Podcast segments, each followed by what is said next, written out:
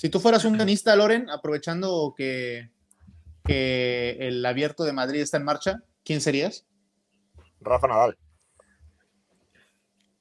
Juanjo Rueda, ¿hay dudas que, secundarías a eh, Lorenzana? No. Estoy de acuerdo. Tiene, tiene pinta de, un poco Rafa Nadal, esa sangre caliente el buen Loren.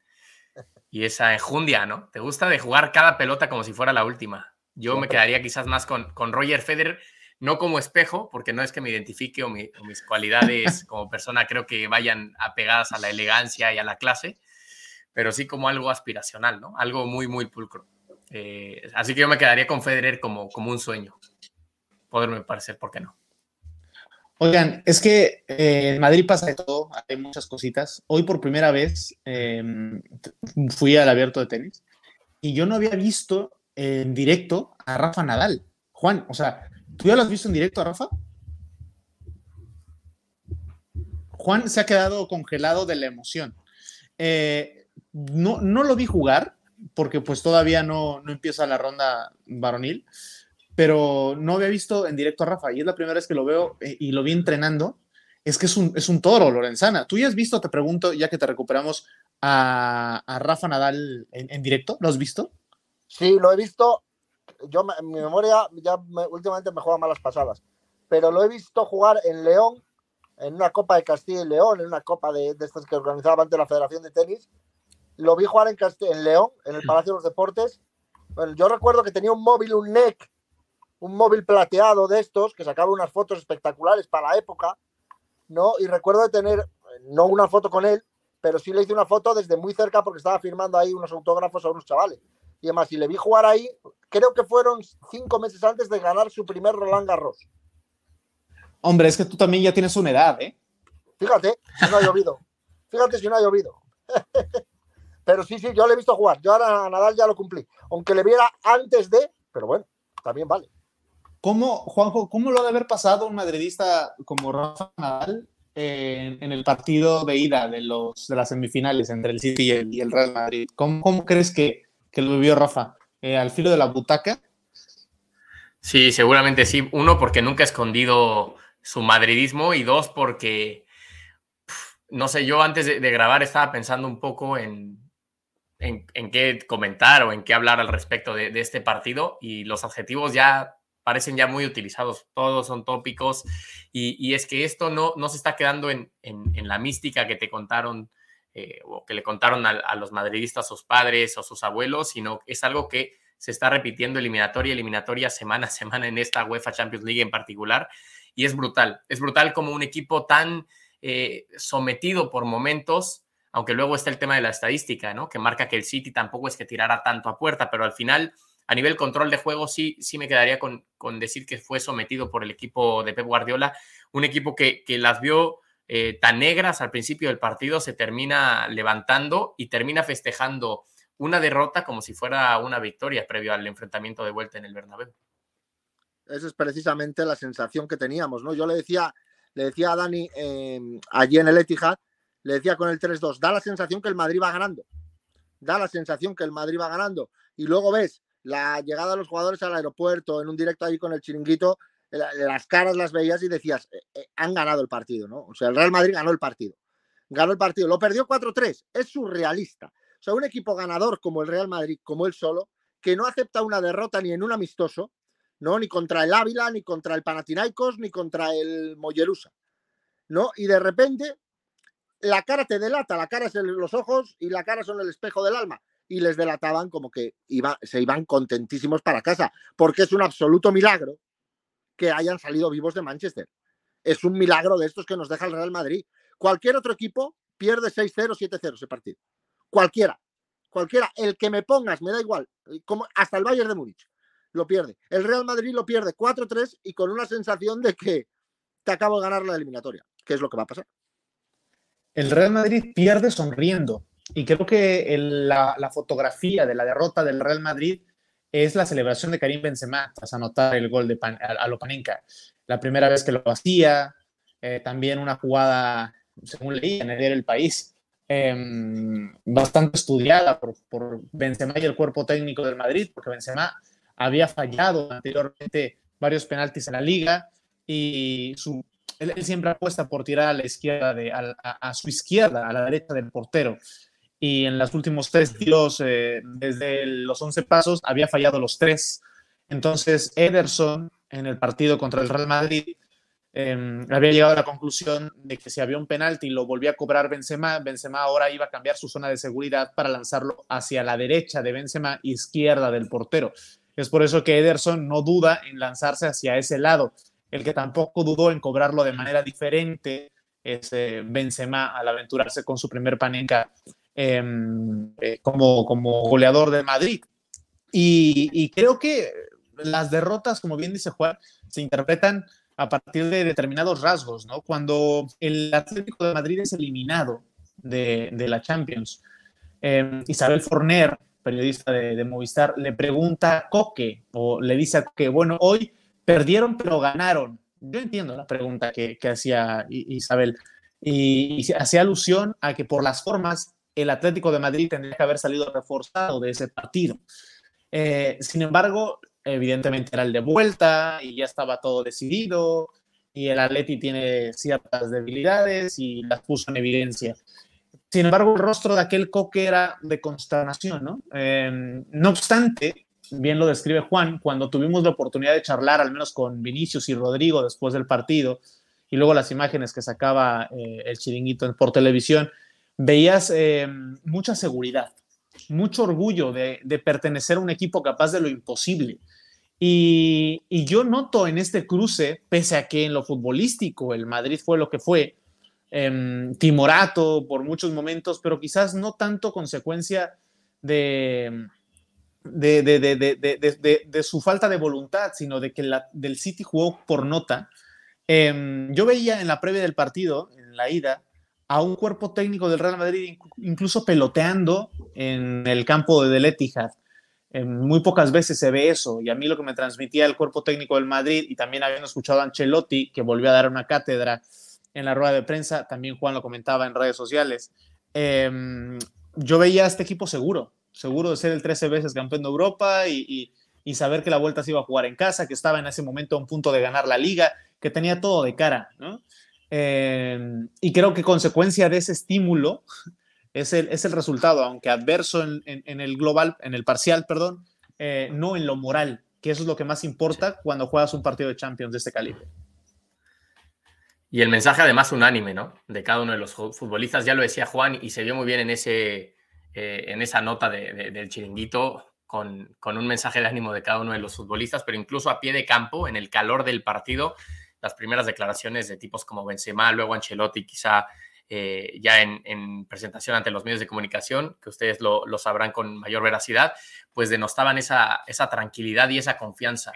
Eh, a, situación que por lo menos yo desde la distancia total percibí diferente, seguramente también por un tema de personalidad, de cómo se conduce o incluso hasta de relaciones con los medios de comunicación, seguramente de España, de, de Pep Guardiola, ¿no? Que se le veía más inconforme con, lo que había sucedido. Era obvio, su equipo se había puesto en, la puerta de, ahorcar por completo y, dejar sin vida al Real Madrid y no lo logró, pero la sensación era otra, ¿no? El ganador se sentía más desilusionado que el perdedor, lo cual a mí me, me, deja pues un poco un conflicto en, la cabeza de, de las famosas victorias morales que se puedan dar o no. Luego sabemos que la Champions es un torneo muy particular, muy particular, y yo creo que eh, no en todos los torneos de eliminatoria a, dos vueltas pasa esta situación, y menos cuando el Real Madrid, que no solamente el futbolista ya en primera persona lo interioriza, porque ya lo ha vivido y ya lo ha hecho, la épica la están construyendo estos jóvenes futbolistas con los cuales ustedes hablaron, Vinicius, Rodrigo,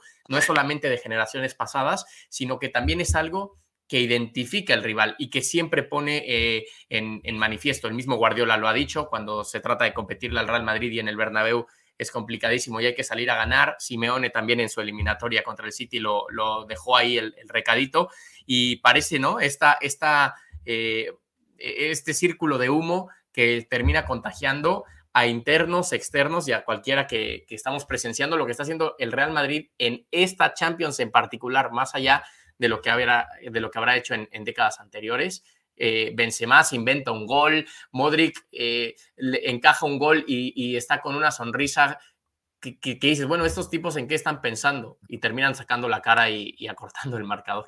Es que yo creo, lo has dicho muy bien, Juanjo, la cara de Guardiola, la cara de Foden, la cara de Bernardo Silva, era, era terrorífica. O sea, era ¿qué nos ha pasado? ¿Qué pasa? Si hemos hecho el mejor partido de mucho tiempo, probablemente, sobre todo en Copa de Europa, y se va al Madrid con tres goles que no sabes ni cómo te los han metido, y los tres son golazos, incluido el de penalti, y al final te quedas con cara de tonto. Yo creo que en el estadio, con el 2-0, yo creo que el único, las únicas personas que creían en que el Real Madrid no iba a salir vapuleado de ahí en la primera media hora eran los jugadores del Real Madrid. Y eso va en mentalidad de cada, de cada uno de ellos y luego va en la camiseta ponerte ese escudo te da fuerzas. Igual que te da fuerzas ponerte el escudo de la selección alemana en un mundial. O sea, es lo mismo. ¿No? Juegas el Madrid juega con los jugadores de la cultura leonesa y le planta cara al City. La cultural leonesa juega con los jugadores del Real Madrid y lo siento mucho, pero no hay nada que hacer. O sea, es el escudo, es la camiseta y luego tienes que tener caro.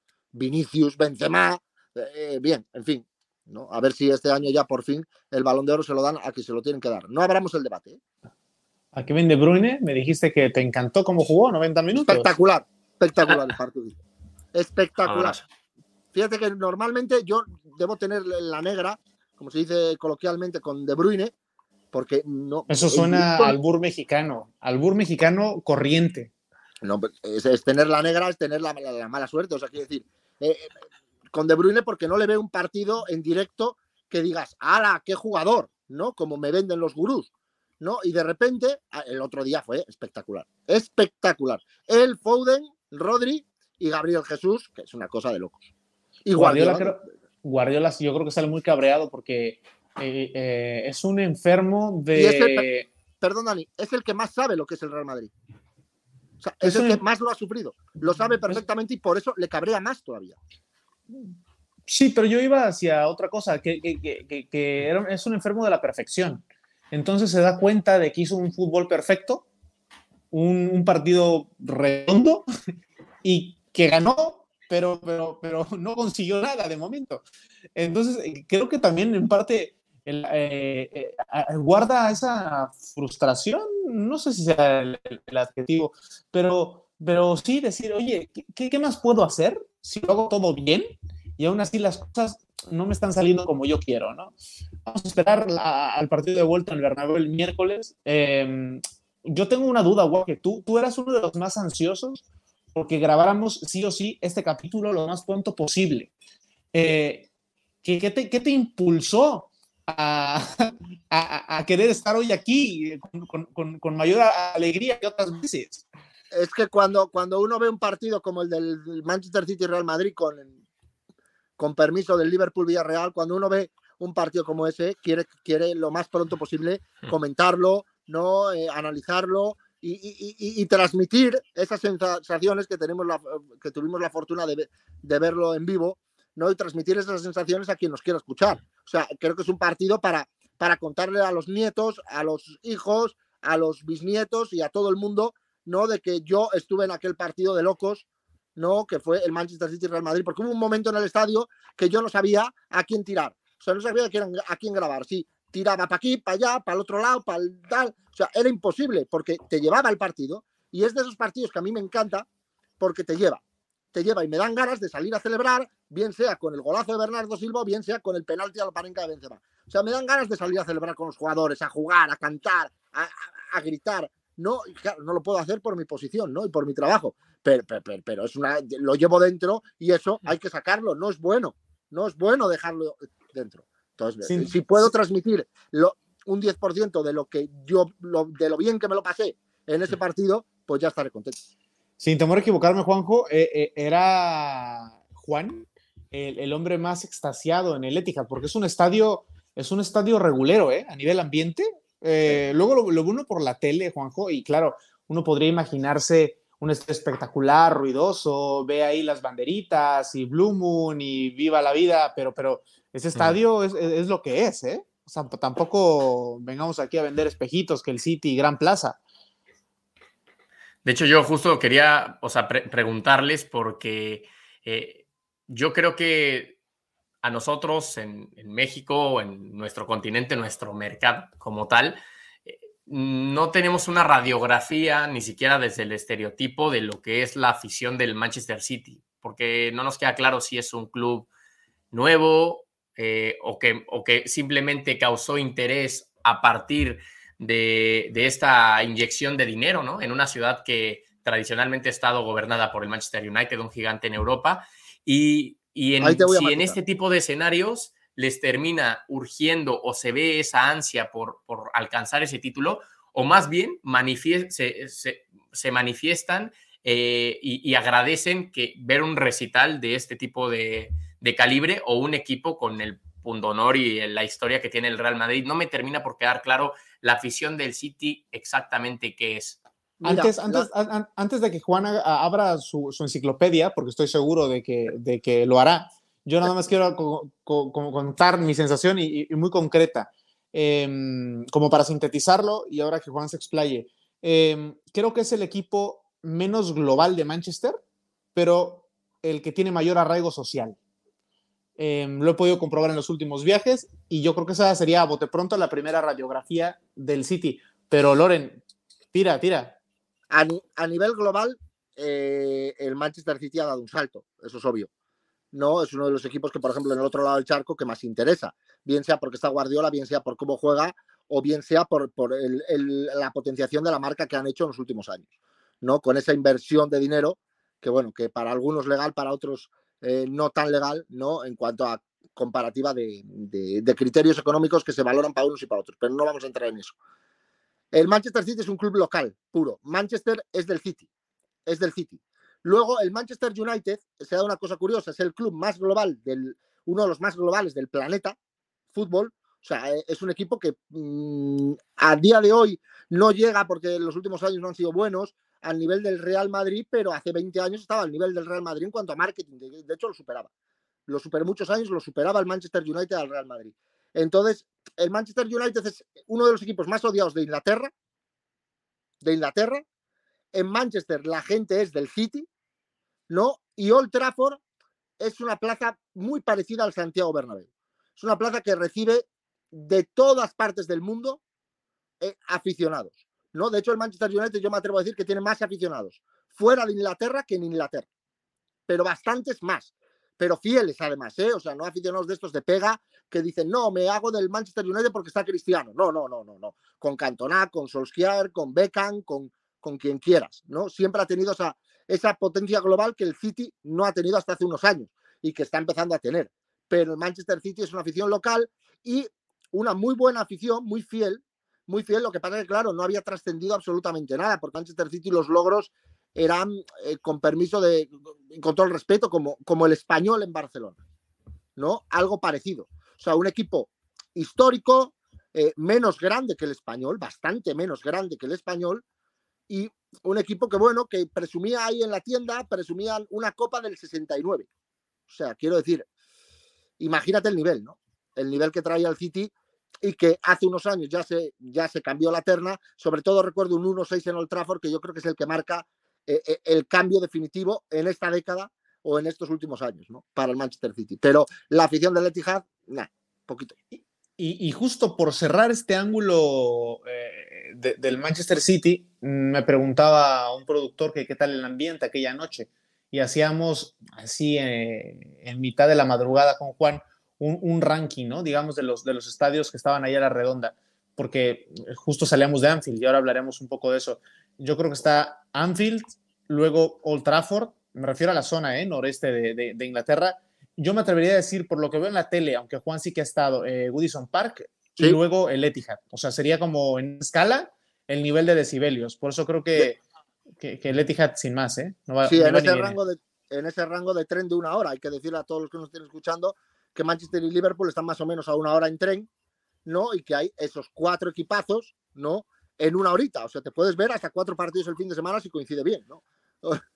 Menos mal, Juanjo, que hay tren de Liverpool a Manchester y viceversa. Llega tú de Madrid a Villarreal. O sea, es que hay que llegar a Villarreal la otra semana. Ah, por eh, cierto, perdón, perdón, perdón. es que si no lo digo reviento, porque claro, vamos a hablar de, estamos hablando de la Champions, pero yo para ambientes, para ambientes, siempre, siempre lo digo, pero para ambientes, eh, que se ponga la gente el Feyenoord Olympique de Marsella de la Conference eh, y ya está.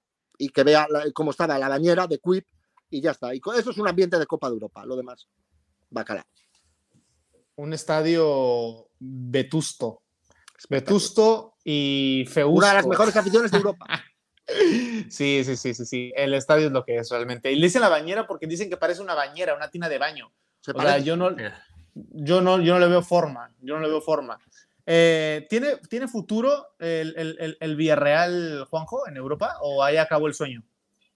No, yo creo que se quedó muy claro, ¿no? Y miren, será muy interesante que ustedes den la perspectiva estando desde cerca, pero quedó muy claras las diferencias. Al final, el Liverpool te aprieta muchísimo. Es un equipo que seguramente a día de hoy, a mi parecer, ¿eh? es el, mejor equipo del mundo o el equipo en mejor momento, porque esto es tan cambiante que, creo yo que, sería mucho abarcar.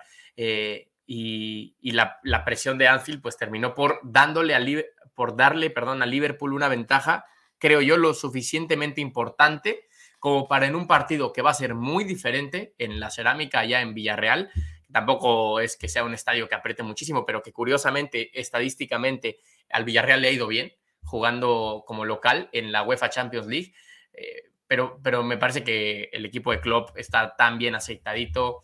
Eh, tú ves a la gente de arriba, ¿no? A un Luis Díaz que se ha tardado dos noches en ponerse a tono y, cumplir a la altura de los Sadio Mané y Mohamed Salah, que llevan ya un periodo muy, muy amplio dominando el ataque, no solamente de Liverpool diría yo, de Inglaterra y hasta de Europa, ¿no? Jugadores súper especiales y, me encantaría escucharles qué tal es verlos de cerca y sobre todo en su hábitat natural, ¿no? Se sienten o dan la sensación de, de, sentirse tan cómodos en Anfield, de verdaderamente, eh, no sé, a mí ningún otro equipo en Europa a día de hoy me deja esa sensación, más allá del Bernabéu, las grandes noches, pero esa sensación de localía cada vez que juega como el Liverpool. Y eso me parece muy, muy importante.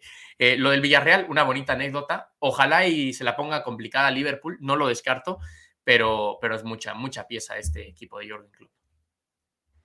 Sí, Anfield, Anfield pesa mucho para cualquiera.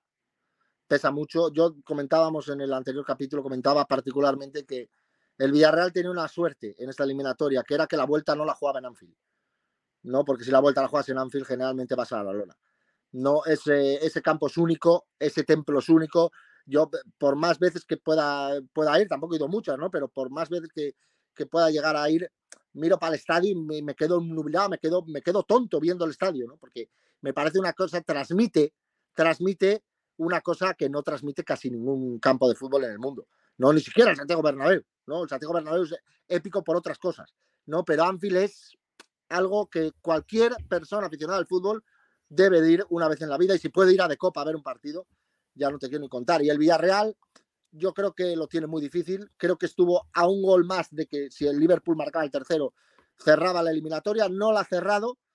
Vamos a ver si en la vuelta le puede plantar cara, pero coincido con Juanjo, es el mejor equipo del planeta ahora mismo, el más fiable, por lo menos. Yo creo que es que a mí me gusta mucho el City. Ver al City es un agasajo. Eh, ver el Villarreal también es otro tipo de. Al, al, Liverpool es otro tipo de fútbol, ¿no? Un poco más frontal. Y se ve. Y si te quieren aplastar, te arrollan y lo hacen sin pudor. Un poco como lo ha sido en los últimos años el Bayern, ¿no? Eh, es esa misma escuela. Vamos. Ahora, eh, Anfield es un estadio que parece pequeño, porque está construido a la vieja usanza y, así y así seguirá, pero no es tan pequeño. O sea, le caben 57 mil personas, en Champions le caben 54 por protocolos de seguridad, y tan solo en The Cup, que es esta tribuna que tú estás viendo la pantalla de televisión, está a la derecha, le caben casi, casi 15 mil personas a esa tribuna. Eh, no, es, no es un estadio pequeñito, tampoco es Wembley, ¿va? pero sí es un estadio que, que, se propone ser muy ruidoso, precisamente por la confección, que, por la estructura que tiene. Eh, lo, lo, que dice eh, Juan de ser una caja de cerillas, diría que es como una caja de, de, resonancia, ¿no? Porque después de, yo también pensaba que era una caja de cerillas, pero hablando desde mi absoluta ignorancia y poco bagaje en los estadios de la Premier League. Pero bueno, por ejemplo, tienes contacto con Stamford Bridge y para mí ese sí que es un estadio muy pequeño. Eso es una ratonera. Es más pequeño todavía. Es, claro, claro, es, es, mucho más pequeño, ¿no? Y el día, Dani, el día que vayas a Craven Cottage, al del Fulham. No, voy a, tal cual, o estuvimos afuera del estadio del de Brentford y que también es pequeñito, pero, pero al final no deja de ser un estadio moderno con otra estructura, ¿sabes? Este, por mucho que quisieran conservar ese ADN, ¿no? De, lo que era de, estadio veterano. Anfield, perdón, Dani, es lo que era Highbury. O sea, cualquier aficionado que vea un partido del Arsenal en Highbury, eso daba la sensación de ser más pequeño todavía y le cabían casi 40.000, ¿eh? Y tú veías Highbury por la tele y dices, aquí no caben 40.000. También hay que decir, hay que decir que la disposición de las gradas en Inglaterra es diferente.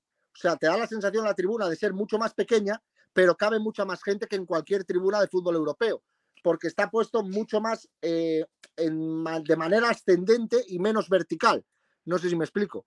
Entonces, esa sensación de superpoblada que está la tribuna y dices, ¿cómo puede caber aquí en The Cop? Tú ves The Cop y dices, es imposible que quepan 15.000 personas. Pues sí, caben, caben, caben. No, y, amén de, esa, ese detalle de, arquitectura que incluso desde la distancia o en la televisión te das cuenta. De hecho, yo recuerdo durante años ver partidos en Old Trafford y decir es que no es tan grande el estadio y luego te enteras, casi 70, 80 mil personas, ¿no? Caben en el estadio del Manchester United. Y, en Anfield me da esa sensación, sí. Old Trafford, Santiago Bernabéu. Compara, 78 mil contra 80 mil. Y el Bernabéu parece un mastodonte y tú ves Old Trafford, que es de los estadios más bonitos del mundo, pero tú ves Old Trafford y dices, no te parece tan grande, efectivamente, comparado con el otro.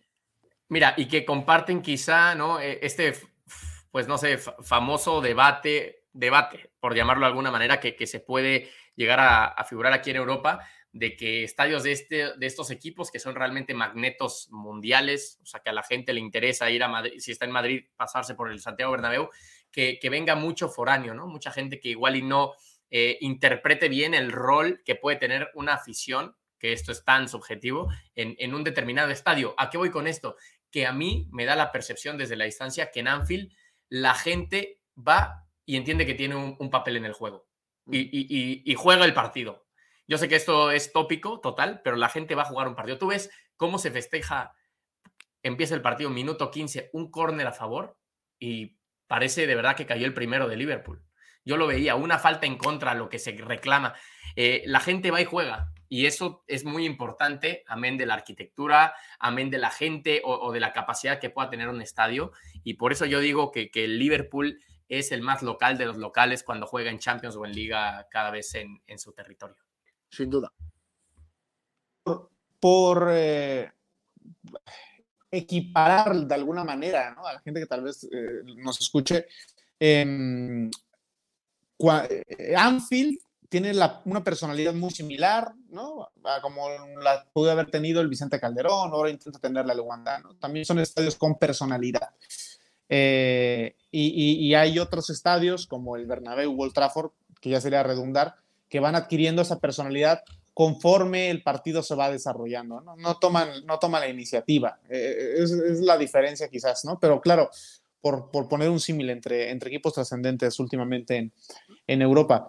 Em, yo creo que por eso se sintió muy, muy cómodo el Atleti también jugando aquella vuelta, ¿no? En, hmm. e, e, ¿no? No le intimidaba en exceso como, como este Villarreal, que va a quedar en una bonita historia eh, romántica. Yo, yo no, no, no creo, por mucho que quisiera que, que, que, pase algo en, el Estadio de la Cerámica, sobre todo también porque es un estadio muy silencioso, es un estadio de cachún, cachún, ra, y no por los Pumas, sino por el ambiente familiar que hay al momento de echar porras eh, de Chiquitibuna la Bim Bombán, ¿no, Juanjo? Eh, muy, de ese estilo es la ficción del Villarreal, eh, que incluso en Anfield se veía, em, se, veía orillada a tener que sumarse a los cánticos del local porque por ellos mismos no se valían, o sea, eran 3.000 personas, muchísimas ya, pero eran 20 los que estaban aplaudiendo allí sin ningún sentido, ¿sabes? O sea, entre el primo, hermano, el nieto, el bisnieto, el abuelo, era complicado que hubiese una coreografía ultra, ¿no?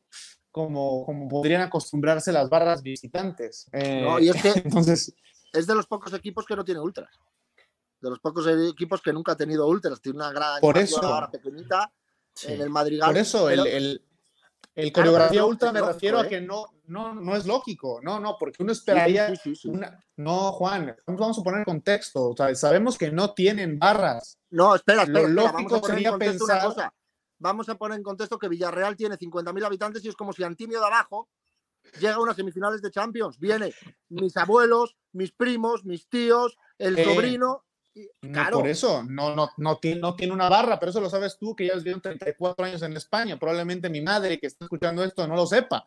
Entonces sí que, es sí que es importante contarle eso. O sea, pero también, es importante explicar por qué no tiene una barra. En, en Anfield había todo Villarreal o no? Sí. Pues, pues está. O sea, todo el pueblo que había y sobraban cuatro mil lugares. Claro. Entonces, pero miren, claro, ¿qué? Por eso es tan familiar. Pero mira, afición familiar. Ajá. No, no, yo iba un poco de la mano. No, te voy. Es que no, no, no, no es estrictamente, eh, no es que quiera tener la razón, pero creo que no, no, no va encaminado hacia son pocos, es familiar. No, Juan. Cruz Azul Cruz Azul juega en la capital del país y tiene a la afición más familiar del fútbol mexicano. Y no es porque sean 50 mil como en Villarreal. O sea, no tiene que ver directamente con cuánta gente vive en tu localidad, que influye, por supuesto. No, no, pero no es, no es cuánta gente, es, son los 50 mil habitantes y no es que sean 50 mil, es que es la manera de vivir de Villarreal. Hemos estado allí y es una vida completamente tranquila, es una vida de ciudad pequeña, de, de municipio muy tranquilo y que solo se altera, como bien dijiste en una pieza, Dani, solo se altera por 90 minutos de Champions League o de, o de, fútbol de primera división, de segunda, segunda B o tercera. Entonces, eso influye, influye, pero por eso he puesto como ejemplo mi pueblo.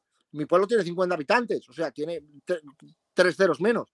Pero quiero decir, eh, en mi pueblo irían todas las familias a ver, a, ver al equipo del pueblo. Entonces, es lo mismo. Claro, pero no, no, no, no, no, no, no es completamente eso. O sea, voy porque me recuerda mucho la afición del Villarreal a la del Cruz Azul. Porque también, porque también en el, el pueblo van los primos, los hermanos, los del pueblo, y en el Cruz Azul iban todos los de la cooperativa, que finalmente eran familia. O sea, pero, no, pero es consecuencia del entorno de cada, de cada equipo, no de la ciudad. ¿Sabes? Este es el entorno de cada equipo. No, porque la Ciudad de México tiene 12 millones de habitantes, 25 en la zona metropolitana, y, la afición de Cruz Azul es diferente, aún creciendo ahí. Eso es lo que es una cooperativa. Pero la cooperativa ciudad está en Ciudad Hidalgo, en otro lado. Me refiero a que es parte de la esencia, pero bueno, nos entendemos. Pero yo lo que voy es que encima el mismo club como tal, dentro de las medidas obvias que pueden haber de globalización ¿no? y que va creciendo el proyecto, eh, se ha amarrado a ese eh, sentido familiar ¿no? que tienen y, lo han adoptado como sello particular. Somos un equipo de Chiquitibuma, la Bim Bomba, y así seamos mi primo, mi tío y el abuelo, pues mi primo, mi tío y el abuelo van eh, subsidiados de cierta manera para que vayamos todos juntos a, Anfield. Quiero decir, el Villarreal puso mucho de su parte no se dice puso mucho de su parte y de su bolsillo. No, no, no, pero yo, yo lo que voy es de que me, me parece algo loable del club que, que no ha dejado, por más que ha ido creciendo y que a, nivel mundial se va, se conoce más al Villarreal a nivel mundial que a Villarreal como, como ciudad. Me atrevería a decir, ¿eh? Sí, sí, quizá estoy siendo un poco eh, FIFA en, en, mi manera de pensar, pero, pero es una realidad, o por lo menos pasa con, con algún círculo cercano. Y, y el mismo club eh, a lo que voy yo es, a Anfield fueron 3.000 personas del Villarreal, pero mucho salió del bolsillo del club. O sea, eh, y, y, en mismo Villarreal se reconoce la acción social que tiene el club para, para con su gente, lo que representa más allá de eso, y no se es ajeno. Y no dicen, nosotros vamos creciendo y, y no sé, intentar hacer que en esa política de globalización como club vaya completamente a que los que lo terminen pagando, que pasen otros clubes, sean tus aficionados locales. Pues, por ejemplo, eh, a, la cerámica le caben qué? ¿34 mil por ahí? ¿Cuántos? ¿Cuántos le caben a la cerámica? Menos, menos, 25, Como unos 25, yo creo, ¿no? Más o menos. bueno, sí, sí, claro. Sí, sí, sí, puede ser, puede ser, porque el, el pueblo tiene 50. A lo que voy eh, con este comentario es que el club había dicho que aunque vayan a remodelar el estadio porque quieren cerrarlo, no van a ampliar el número de butacas.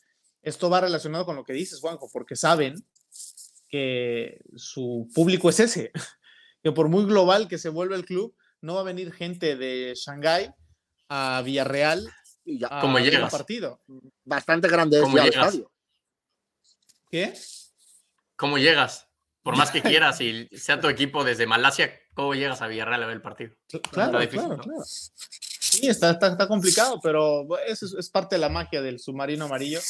em, que lo tiene, que lo tiene imposible. Entonces, eh, Posible previendo no, todo- casi. casi imposible, tiene que forzar un milagro.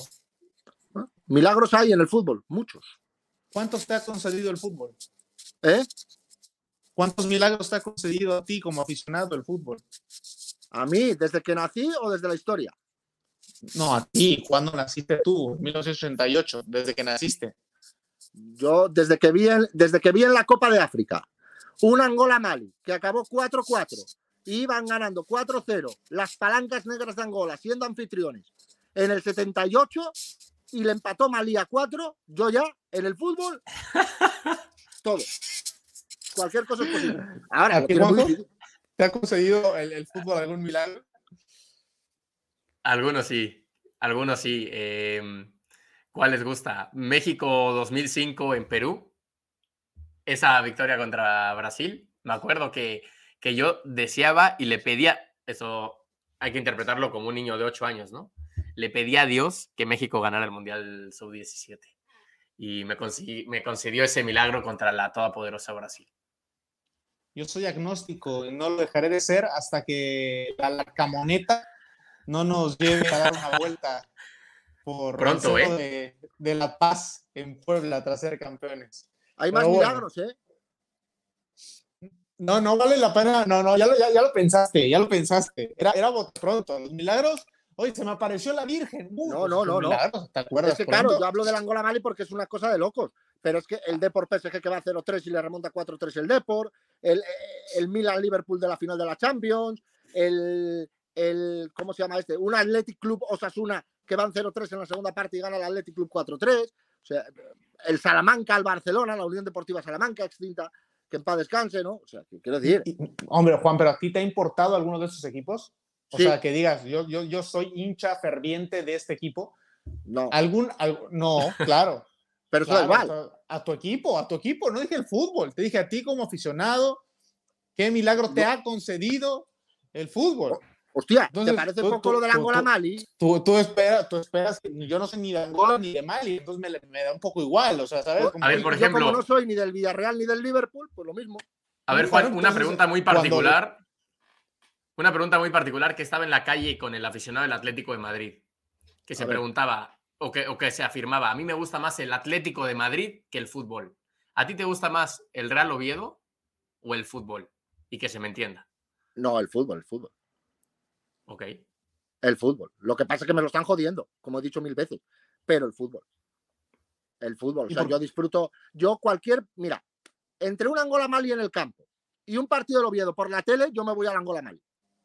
¿Y por qué no vuelves Ahora, al si me Metropolitano? En un partido del Oviedo en el campo y cualquier otro partido en el campo, me voy al partido del Oviedo, porque es mi equipo. Pero donde esté un partido de fútbol en directo, en vivo y en directo en el estadio, eso no se cambia por nada. Por ningún partido en la tele. ¿Prefieres ver un partido del Atleti en la tele o en el estadio? En el estadio.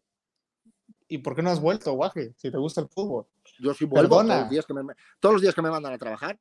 No, eso no vale, que vayas tú como aficionado, dejándote una pasta. Ah, no, no, no, no. Yo, a- yo a equipo, no, no, no, no, no. Se metieron en una Superliga. No, no, no, no. Que vayan a la Superliga si quieren. Señores, vamos a disfrutar de la Superliga que está haciendo la Champions el otro fin de semana. Eso sí que es la Superliga. Delicatessen. Equipos gourmet. Que Oye, vaya no hay bien. cambio de pronóstico, ¿no? Eh, no, no, yo, me dije que final inglesa, pero es que el, Madrid, el Madrid me, ha- me tira últimamente. Anda, anda con un miedo. Pero bueno, pero bueno, oye, oigan, eh, que no vale la- el pronóstico de la temporada pasada cuando les dije que iba a llegar el Madrid a la final. El Madrid, eh, era Madrid, sí, ¿se acuerdan? Sí, yo me quedo con que va a ser final inglesa. No, yo creo que, yo creo que el Real Madrid va a pasar. Yo, eh, Es el contra, es el contragafe. el contra... el contragafe. Yo creo que en el Bernabéu, fíjate, yo creo que se va a adelantar el City. Fíjate lo que te digo, yo creo que se va a adelantar el Manchester City y va a haber remontado otra vez. Vamos a ver. Eh, ya está, yo me quedo con el pronóstico de final inglesa, aunque, aunque creo que el Madrid puede salirse con la suya. Estaría bueno, estaría bueno. Quiero ver a una final del Real Madrid. No me ha tocado ninguna, carajo, desde que, desde que llegamos a la corresponsalía. Yo la, última del Madrid me cago en la ceja. ¿eh? Ah, sí. La última del Madrid. Contra el Liverpool. Pero, Cristiano Ronaldo pagó la operación, ¿no? No, en Kiev. en Kiev, en Ucrania. Contra el Liverpool, además. Bueno, tenemos, tenemos a un famoso, eh, le pegó un balonazo Cristiano al guaje. Búsquenlo en YouTube, pónganle balonazo, camarógrafo, o ¿cómo era? ¿Cómo lo pueden buscar? que pongan Juan Lorenzana, balonazo Cristiano. Eso, exacto. Hasta, en el Ola de Estados Unidos. ¡Hola! Nada más que agregar. oye, un día habrá que contar eso bien. Si llega Madrid y Liverpool, mira, ya tenemos un especial. Ya, lo contamos la siguiente semana. la siguiente semana, porque algo pasará. De todas maneras. Y ahí contamos, pase o no el Madrid. Si pasa, la última final del Madrid estuvo Juan, y si no pasa, en la última final del Madrid estuvo Juan. ya está. No hay pierde. Adiós, señores. Gracias.